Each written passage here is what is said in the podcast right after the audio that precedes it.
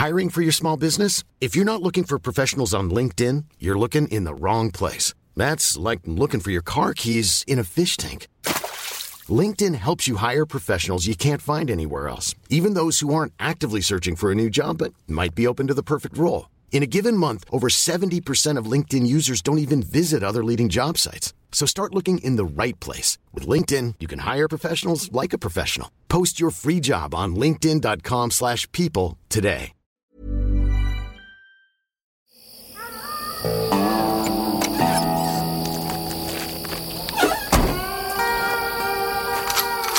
Die 100 besten Filme aller Zeiten.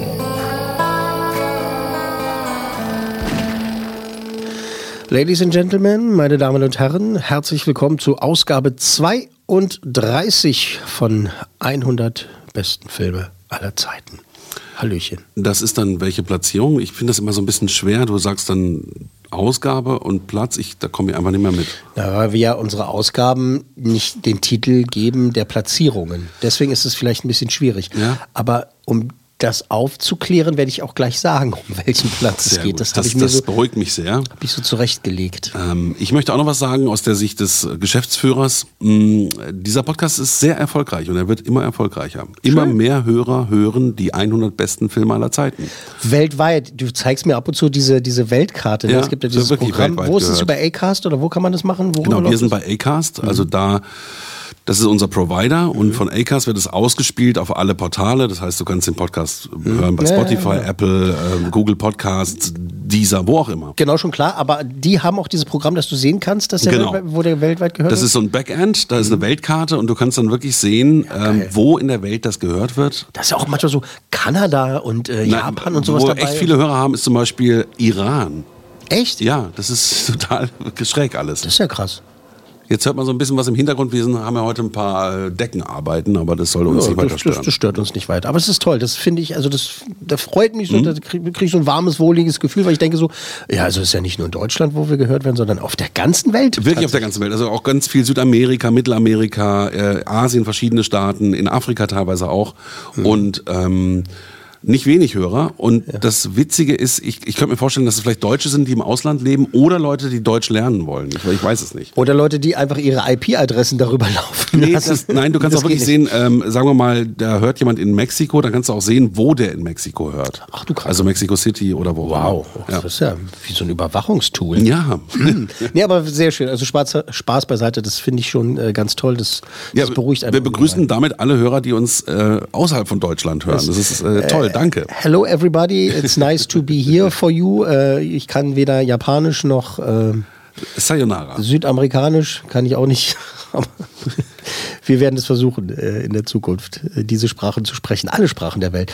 Ähm, Sprachen. Kino ist tatsächlich, Film ist tatsächlich eine universelle Sprache. Es gibt bestimmte Filme, die kann man ohne Ton laufen lassen und weiß trotzdem, was Sache ist. Ob dieser Film, über den wir heute sprechen, nee, da muss man schon hören, was die sagen. Mhm. Dazu gleich mehr. Also in der letzten Folge, in der Ausgabe 31, Um mich völlig fertig zu machen. ja, Ja. nicht völlig fertig zu machen. In der letzten Folge war es Platz 57. Und da ging es um M. Night Shyamalans Grusel, Psycho, Thriller, Drama, The Sixth Sense. Danke für das überwiegend äh, positive Feedback. Einige haben sich gefreut, ähm, sich bestätigt gefühlt, dass sie auch so überrascht wurden. Äh, fand ich gut, ne? Von dem Twist am Schluss. Andere wie Dirk S., Name von der Redaktion unverändert geblieben.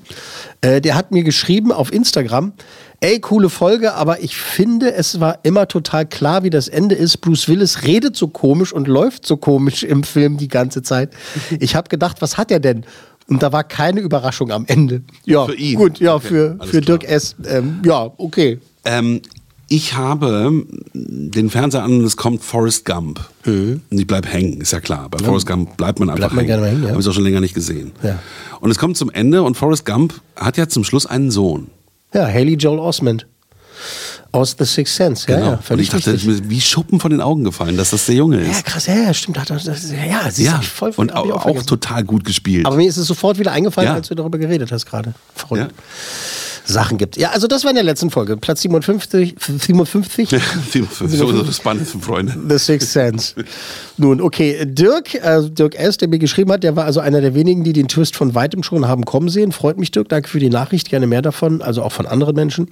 Immer gerne über kontakt at podcast-1.de. Du kriegst ein Sternchen. Gut gesagt. Heute also Platz 56. Und da geht es um einen eher kleinen, feinen, unaufgeregten Kostümfilm mit zwei der besten SchauspielerInnen unserer Zeit. Eigentlich mit einem ganz fantastischen, kompletten Ensemble. Es ist ein Ensemblefilm, muss man sagen. Diese Platzierung gehört ehrlicherweise in die Ecke so Kunstkino, muss man sagen, ist vielleicht auch ein Geheimtipp. Ich glaube, dass viele Leute heute sagen werden, den habe ich nie gesehen oder ach ja, stimmt ja irgendwie so, ah, bla, bla. Äh, der ist eher unterm Blockbuster-Radar. Äh, bin gespannt, wie viele tatsächlich den Film überhaupt gesehen haben. Ich habe den schon immer geliebt. Legen wir los. Es geht um einen Film aus dem Jahre 1992. Regie James Ivory. Darsteller unter anderem Vanessa Redgrave, Helena Bonham Carter und Sir Anthony Hopkins und Emma Thompson. Auf Platz 56 Wiedersehen in Howard's End. Genau, und das ist genau. so ein Film. Das sind ja wirklich die besten englischen Schauspieler, die am Start sind. Und Ja, ich ja. hätte den jetzt verortet in den 70er Jahren zum Beispiel. Ja, echt? Ne? Wirklich lustig. Ja. Es ist Heute haben wir viele Nebengeräusche. Telefon. Das ist ja, was, ist denn, Telefone was ist denn hier los? und Bohrer. Wir kriegen hier neue äh, Deckenleitungen. Deswegen haben wir heute ein paar Geräusche beside. Beside, äh, ist ja egal. Also, äh, wir haben etabliert, um welche Filme es sich handelt. Wiedersehen in Howard's End, Platz 56, die Handlung. Es ist England im viktorianischen Zeitalter. Die adlige Ruth Wilcox, gespielt von Vanessa Redgrave, die verbindet eine enge Freundschaft mit der um Jahre jüngeren Margaret Schlegel, Emma Thompson. Aus bürgerlichem Hause, wie das so schön heißt. Ruths Angehörige beäugen diese Verbundenheit der Frauen kritisch. Als Ruth dann irgendwann ähm, nicht mehr da ist, äh, gibt es eine Überraschung. Margaret erbt ganz allein den Familienbesitz. Howard's End. Darum geht es, meine Damen und Herren.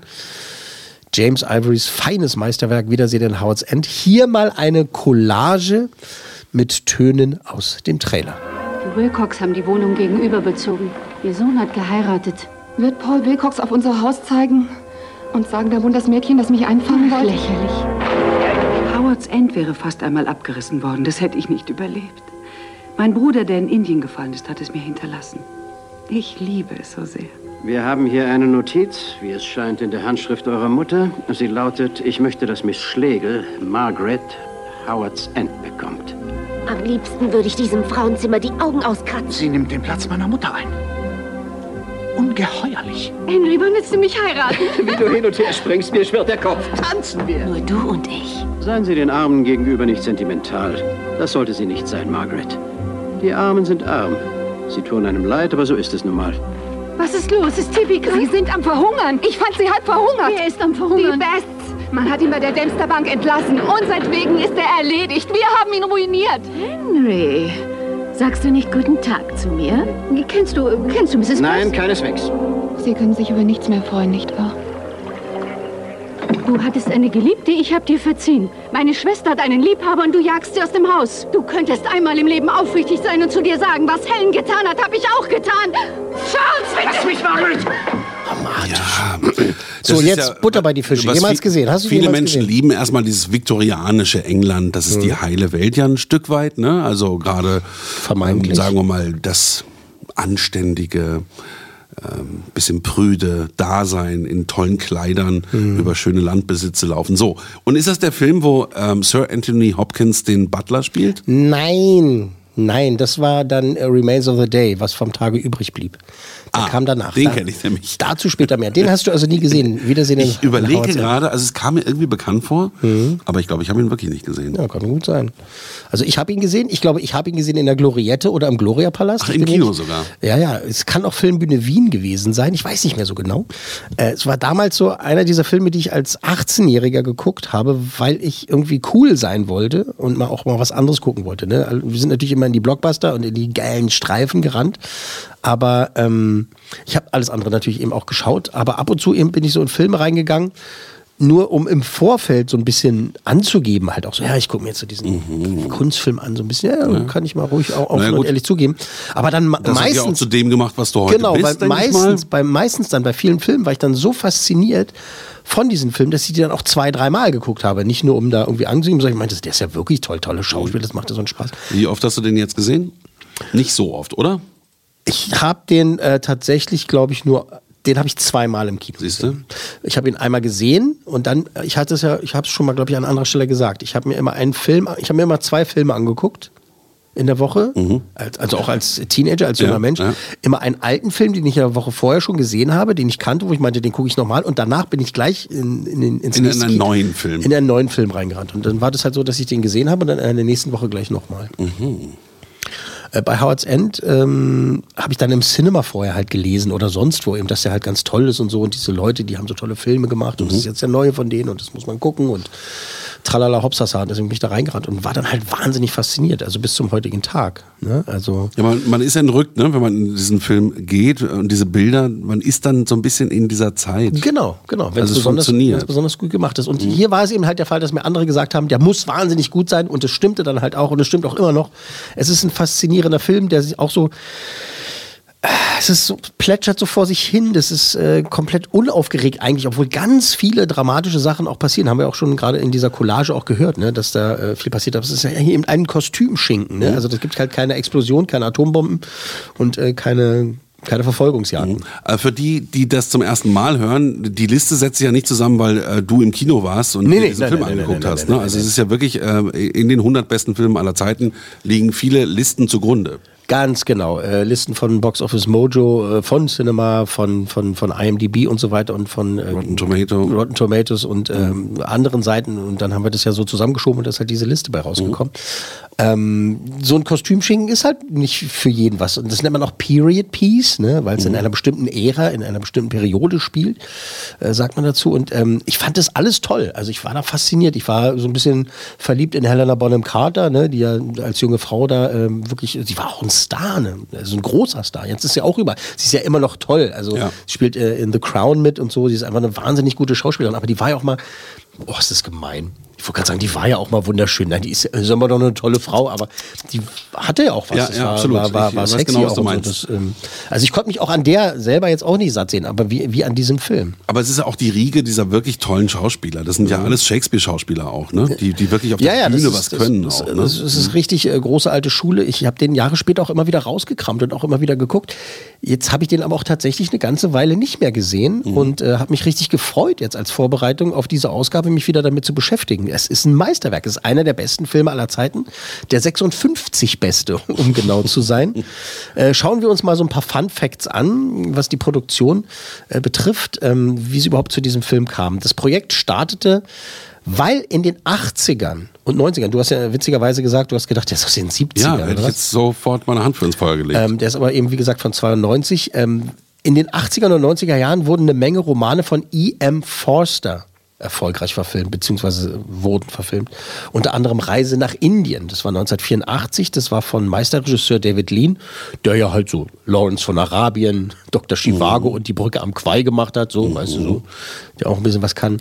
Dann äh, 91 gab es Engel und Narren und 1985 gab es Zimmer mit Aussicht und 1987 Maurice von dem Team, das dann eben jetzt auch Howard's End gemacht hat. James Ivory und Co. E.M. Forster, vielleicht das noch, äh, geboren 1879, gestorben 1970. Das ist ein großer britischer Schrift, äh, Schriftsteller, dessen Werk eben zu diesem Zeitpunkt eben viele Vorlagen für Filme geliefert hat. Und da war es Ja. halt, äh, wer, wer macht als nächstes den, was kommt als nächstes von denen? Und weil eben äh, James Ivory und seine Leute eben äh, schon Zimmer mit Aussicht, auch mit Helena Bonham Carter und Maurice gemacht hatten. Das heißt aber auch, dass er in der Zeit auch gelebt hat und das authentisch ähm, in seine Bücher überführen konnte. Ja, ne? also Mhm. 1879 geboren, da hat er noch ein bisschen was davon mitbekommen. Genau. Äh, nach Zimmer mit Aussicht und Maurice, also die auch relativ gut bei Publikum und Kritikern ankamen, also waren auch äh, recht erfolgreich in England vor allem, äh, wollte Ivory künstlerisch eben noch einen draufsetzen und den besten E.M. Forster Film machen und trieb sein Team da zusammen, also hat sie nochmal zusammengetrieben und hat gesagt, so Leute, wir machen jetzt den möglichst besten Film unseres Lebens. Das wollen wir jetzt mal hier zurechtzimmern. Also es war, das war der, der bescheidene Ansatz bei dieser ganzen Nummer. Also Erfolg mit Ansage. Genau, Erfolg mit Ansage. Der Chef der britischen Produktionsfirma Merchant Ivory, Ismail Merchant, der musste aber zuerst mal die Rechte an dem Roman kaufen, weil die flogen noch in der Gegend rum. Die gehörten dem King's College in Cambridge. Die haben wohl diesen Nachlass verwaltet äh, von äh, Forster. Und Merchant, Ismail Merchant, musste insgesamt 250.000 Dollar umgerechnet äh, dafür bezahlen. Eine Summe, die haben viele für, zu- für zu hoch gehalten. Die haben gesagt, naja, komm und so und äh, aber 250.000 hat er bezahlt. Was zahlt man denn so für, für Drehbücher, äh, Rechte? naja, so heutzutage heute, ist es, ungefähr. also- Heutzutage ist es eine ganz andere. Da kannst du zwei Millionen für ein, für ein Drehbuch zahlen. ah, okay, ne? aber Also- das war dann schon viel, ne? ich weiß, ich weiß jetzt nicht, was da laut Buch irgendwie so gang und gäbe ist, Mhm. aber das, also 250.000 war zu dem Zeitpunkt äh, Ende der 80er, Anfang der 90er einfach wahnsinnig viel Geld für ein Mhm. Drehbuch, für so einen alten Schinken, jetzt mal ganz plump gesagt. Was ja noch kein Drehbuch war, ne? nur, nur, nur ein Buch erstmal. Ne? in Genau. Anführungszeichen Ja, ja. äh, nur ein Buch. Der hat so viel Geld bezahlt, weil er wusste, dass zur selben Zeit nämlich Hollywood, ein Hollywood-Studio, äh, auch diesen Stoff haben wollte. Die wollten auch äh, eine Erfolgsverfilmung selber halt machen von ihrem Forster. Die, die, Hollywood hat gesagt, wir wollen das machen. Und hat der, ne, die Briten haben gesagt, nee, nee, nee, nee, nee, nee, das ist unser Fuzzi.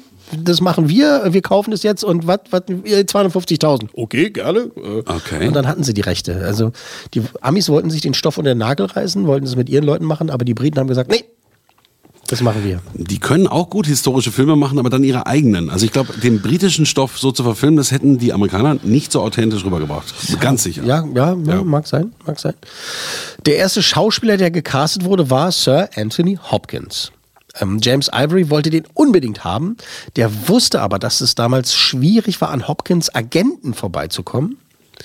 Er hatte nämlich gehört, dass die, also die Vorauswahl von seinen Leuten, von Hopkins Leuten, die war wohl gnadenlos. Wenn die irgendwie, wenn die einen Furz quer gesessen hat, Ah, Ich verstehe, wäre es gar nicht bis zu ihm er hätte hingekommen. das Drehbuch Mhm. nie in die Hand gekriegt, weil irgendwie so, nee, nee, der macht andere Sachen, der macht andere Sachen. Ivory, der hat seine Beziehung spielen lassen. Der kannte einen Sound-Editor, also jemand, der am Sound arbeitet, einen Tonschnitt macht. Der hat zu der Zeit mit Hopkins an einem anderen Film gearbeitet. Und dem hat er das Drehbuch gegeben, hat gesagt, hier, geh mal zu dem Hopkins hin, du hast, äh, so wie, wie nennt man den, Draht gerade? wie nennt man den kurzen Dienstweg? Wie nennt man das? Auf dem kurzen, kurzen Dienst- Dienstweg. Auf dem kurzen Dienstweg sozusagen. Hat er dem Sound-Editor das gegeben und der ist direkt zu Hopkins und gesagt, hier, ähm, Äh, lies für das deinen mal. Nachttisch. Lies mal rein, bitte. Lies mal. Also, und so sind sie dieses Prozedere umgangen, ne, mit den misstrauischen Agenten irgendwie. Und der Film, an dem Hopkins zu der Zeit gearbeitet hat, mit diesem Schweigen der Sound- Lämmer. Schweigen der Lämmer. Sehr Krass. gut, sehr gut, sehr gut, sehr gut, sehr gut. Also kann man quasi sagen, ohne das Schweigen der Lämmer kein Wiedersehen in Howards End. Interessanterweise. Die weitere Besetzung. Helena Bonham Carter haben wir schon äh, erwähnt. Äh, Die hat ja schon quasi so zum festen Ensemble gehört, zum festen Team bei der Produktionsfirma Merchant Ivory. Hatte schon bei Zimmer mit Aussicht und Maurice mitgespielt. Und für alle war klar, die wird auch bei Howards End dabei sein. Und hier durfte dann eben die Schwester von Emma Thompsons äh, Charakter spielen. Das war klar, dass sie eben äh, dabei ist. Sie war, sie war gesetzt.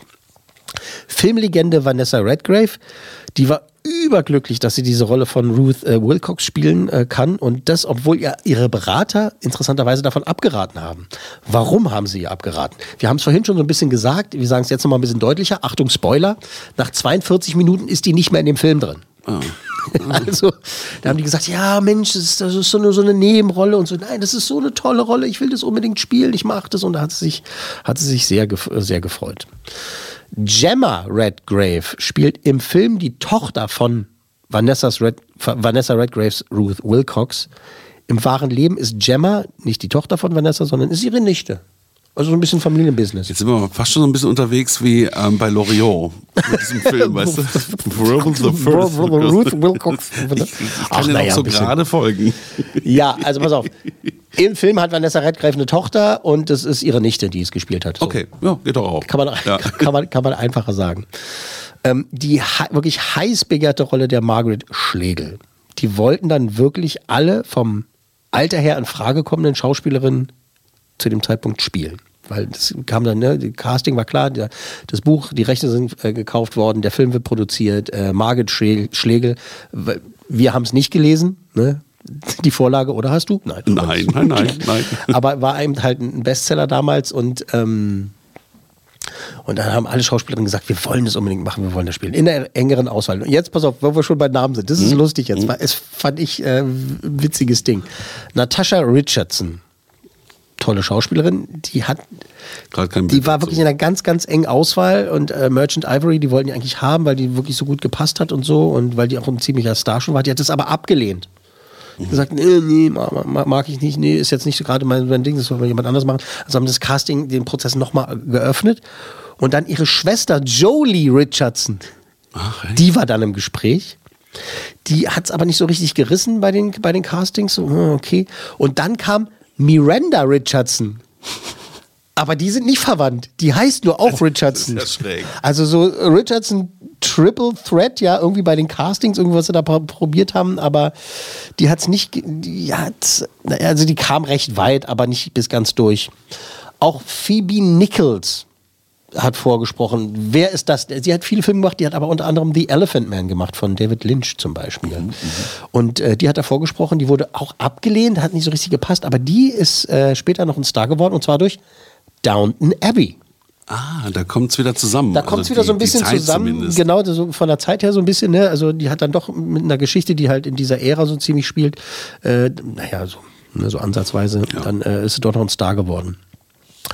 Und auch Tilda Swinton, die damals äh, sehr jung hat, äh, die hätte die Rolle gern gespielt, aber schließlich kam dann Emma Thompson und äh, hat sie alle aus dem Wasser geblasen, wie man so schön sagt. Ja, Tilda Swinton auch ein Weltstar, ne? Inzwischen. Äh, inzwischen, ja, also- ja auch mehr so ein Freak irgendwie und äh, Ja, inzwischen hat sie sich ja in Rollen auch eingespielt, wo man sie echt gar nicht vermutet hätte. Tilda Swinton, toll. Mhm. Jedenfalls, äh, Emma Thompson kam, hat alles und jeden überzeugt, dass sie die beste Margaret Schlegel sein würde und äh, sie sollte ja auch recht behalten. Gleich mehr dazu. Emma Thompson also. Die Location für das Haus Howard's End, das ist ein ganz wunderschönes Landhaus. Äh, Das gehört Bekannten von der Produktionsdesignerin äh, Luciana Arrighi. Ich hoffe, ich äh, spreche ihren Namen richtig aus. Luciana oder Luciana oder Lu Luciana Arrighi. Ähm, bei der Location-Suche fiel dieser Luciana irgendwann mal ein, Mensch, ich durfte mal in diesem schicken Haus übernachten. Ich glaube, das wäre die perfekte Location. Und dann sind die da hingefahren und haben alle gesagt, ja, das ist so schön, das müssen wir machen. Das ist das Howard's End Haus. So, so das.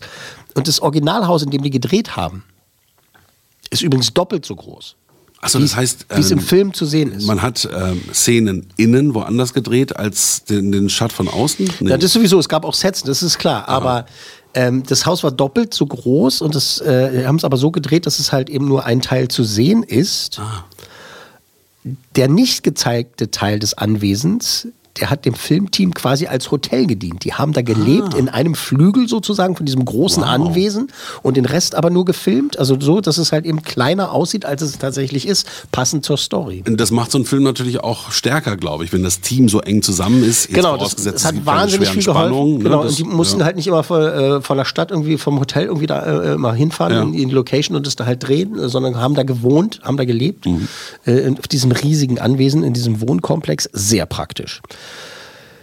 Der Film war so erfolgreich und das Team von der Produktion so zufrieden, dass man eben im Anschluss an diesen Film äh, den nächsten gemeinsamen Film da gleich in Angriff genommen hat. Hopkins und Thompson äh, in den Hauptrollen dann, äh, was vom Tage übrig blieb, wie wir eben schon gesagt Genau. haben. 1993, der wurde ebenfalls ein großer Erfolg bei Kritik und Publikum. Also ne, das ist, es hat ihnen so viel Spaß gemacht, dieses Ding zu drehen, dass sie gleich danach gesagt haben, Leute, wir bleiben, bleiben alle zusammen und machen Fast eine einfach, Filmreihe. Machen, machen einfach gleich weiter. Ja. Naja, also vom Tage übrig blieb, war, glaube ich, von einem japanischen Schriftsteller. Also es war nicht mehr von dem Ian Forster, das war von, von einem anderen Schriftsteller. Habe ich jetzt gerade nicht. Aber ich weiß, dass es ein anderer, anderer Schriftsteller war. Aber ja, das sind äh, so die Sachen. So das andere ist halt, also, da gibt es nicht so viele lustige Fun Facts zu diesem Film, der ja tatsächlich eher ruhig ist. Also alles andere, diese Sachen sind also. Na, er lebt von äh, diesen, ich meine, haben wir gerade im Trailer nochmal gesehen, von diesen Stimmungen, ne? von den tollen Schauspielern, von den Momenten, manchmal auch von Blicken. Also es ist schon auch ähm, leiser erzählt. Genau. Ein bisschen, wie, wie habe ich vorhin gesagt, unaufgeregter, so ein bisschen. So, deswegen sind wir auch schon bei den Produktionskosten. Jetzt musst du mal überlegen. Okay, also natürlich waren das teure Schauspieler und die waren zu dem Zeitpunkt auch schon große Schauspieler. Deswegen wird das mit reinspielen.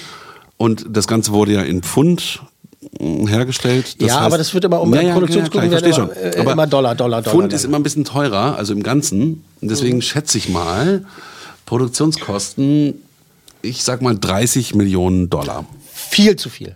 Viel zu viel. Viel zu viel. Aber jetzt keine die haben, Effekte gibt. Die haben, immer. ja, genau. Keine Effekte sind halt, die haben halt ihre Sets, die haben halt äh, nicht viel Kulissen bauen müssen, weil sie eben halt auch on Location gedreht haben. Und denkt dran, die haben die Hotelkosten gespart, weil Genau, die haben ja. quasi da gewohnt in der Hütte. Äh, nein, tatsächlich gar nicht viel. Der hat 8 Millionen Dollar gekostet. 8 Millionen Dollar, Ein mehr nicht. Schnäppchen. Das, äh, tatsächlich ist nicht viel. Also, klar, es ist viel Nee, Geld, das ist, also man sagt ja, äh, in den USA ist das noch bis 10 Millionen fast Low Budget, ne? Ja, nee, no budget. Oder sogar. no budget, ja, genau. Also 8 Millionen Dollar 1992, äh, inflationsbereinigt jetzt so 15,9, also knapp 16 Millionen. immer noch wenig. Immer noch wenig verhältnismäßig.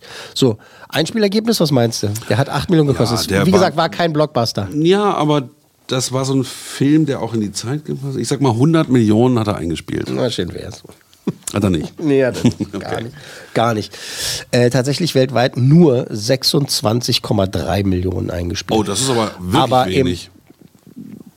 Produktionskosten und dann nochmal, also war ein, war ein großer Erfolg für die Produktionskosten, ne? also für dieses Ding und halt Arthouse-Kino, ne? da sind halt eben die Leute Mhm. nicht reingerannt. Die sind in den 80er Jahren, haben sich lieber Schwarzenegger und Stallone reingezogen. Jetzt mal ganz plump gesagt und Ja. übertrieben. Wie ist denn das Ähm, im, im Nachgang mit solchen Filmen? Verdient man dann immer noch Geld damit? Oh, weiß ich gar nicht so genau. Wahrscheinlich schon. Filmrechte werden Ja, ja, naja, wieder verkauft. dann äh, irgendwelche Blu-Rays, Sondereditionen Oder und so TV-Sender, weiter. die's dann- Aber nochmal, 8 Millionen gekostet. Guck mal, Ja, ja, klar, ich stell dir seh vor- schon, Stell dir vor, du, hast, du gibst 8 Euro aus und verdienst 26. Das ist jetzt ein schlechtes Bild. Bei Millionen macht das schon mehr Sinn. Aber es ist doch im Prinzip dasselbe. Ja, natürlich. Also viel mehr als das. Du investierst 8 Euro und kriegst 26 raus, ist doch gut. ja, das ist perfekt. Doch vor, du super. kaufst dir eine Aktie für 50 Euro und am nächsten Tag ist sie äh, 110 wert. Und es, ich meine, es wären heutzutage gut äh, 52,3 Millionen. Das ist, das ist doch schick. Das ist ganz okay für so einen kleinen, feinen Arthouse-Kostüm-Schinken. So. Bin ich bei dir, ja. Gut.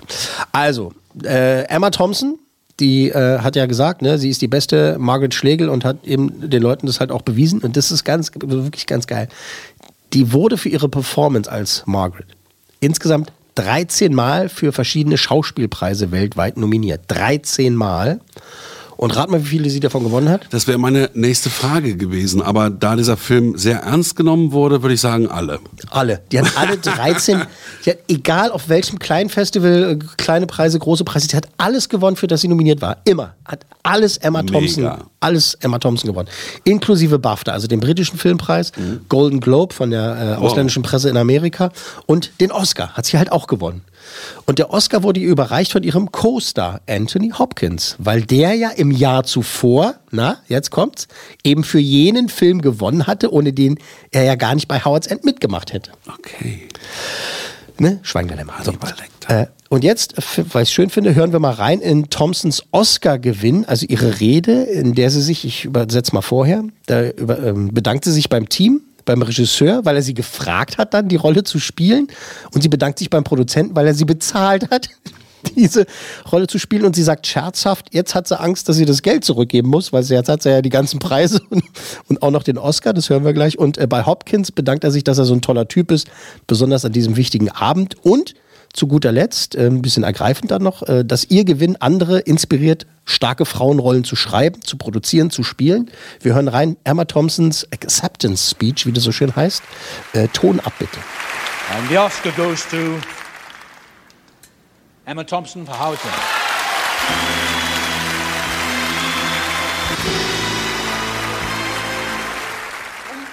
grief.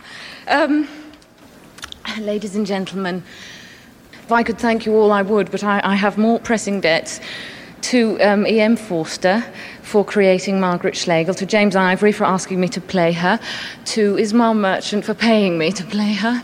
Um, which feels very unnecessary at this moment. Actually, I think I might have to give back the money.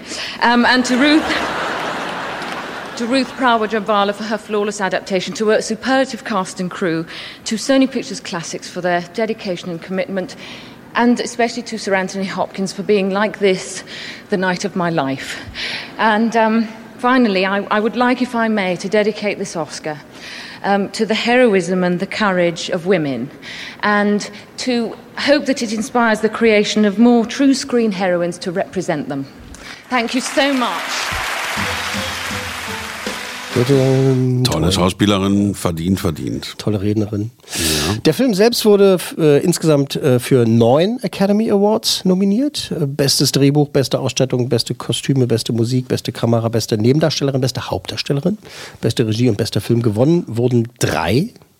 Ausstattung, Für Ausstattung. einen ausländischen Film. Ja, ich mein, weil er Englisch ist, meinst du ja, klar. gemeint.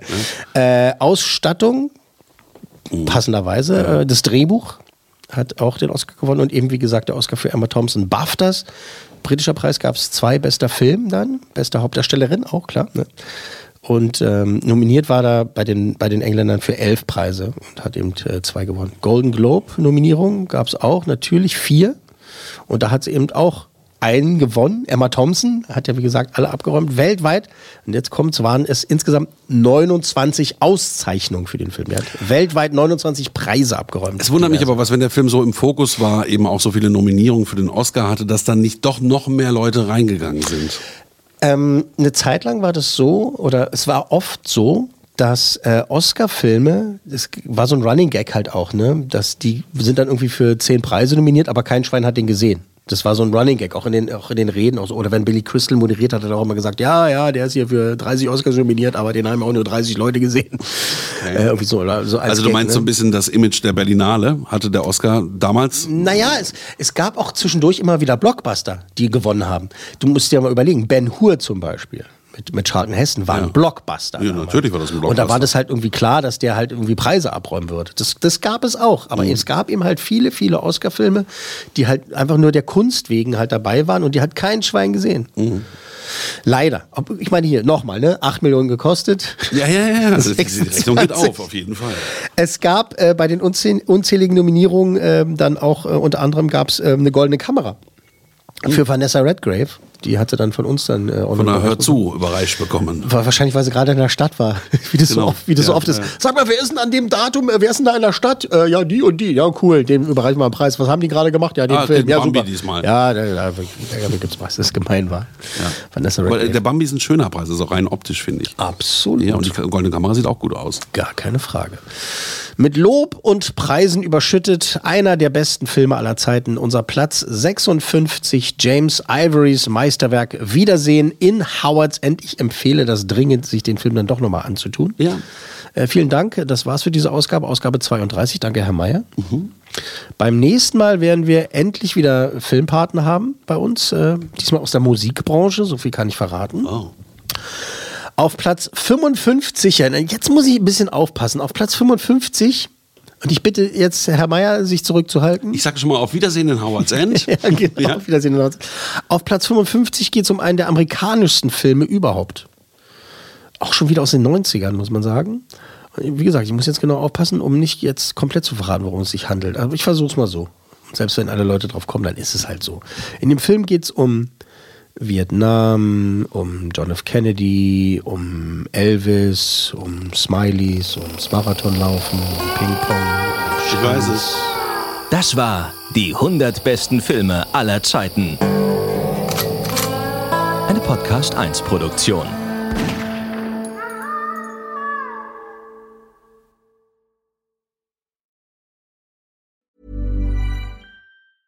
Small details are big surfaces. Tight corners or odd shapes. Flat, rounded, textured, or tall. Whatever your next project, there's a spray paint pattern that's just right. Because Rust new Custom Spray 5 in 1 gives you control with five different spray patterns. So you can tackle nooks, crannies, edges, and curves without worrying about drips, runs, uneven coverage, or anything else. Custom Spray 5 in 1. Only from Rust Hi, I'm Daniel, founder of Pretty Litter. Cats and cat owners deserve better than any old fashioned litter. That's why I teamed up with scientists and veterinarians to create Pretty Litter. Its innovative crystal formula has superior odor control and weighs up to 80% less than clay litter. Pretty Litter even monitors health by changing colors to help detect early signs of potential illness. It's the world's smartest kitty litter. Go to prettylitter.com and use code ACAST for 20% off your first order and a free cat toy. Terms and conditions apply. See site for details.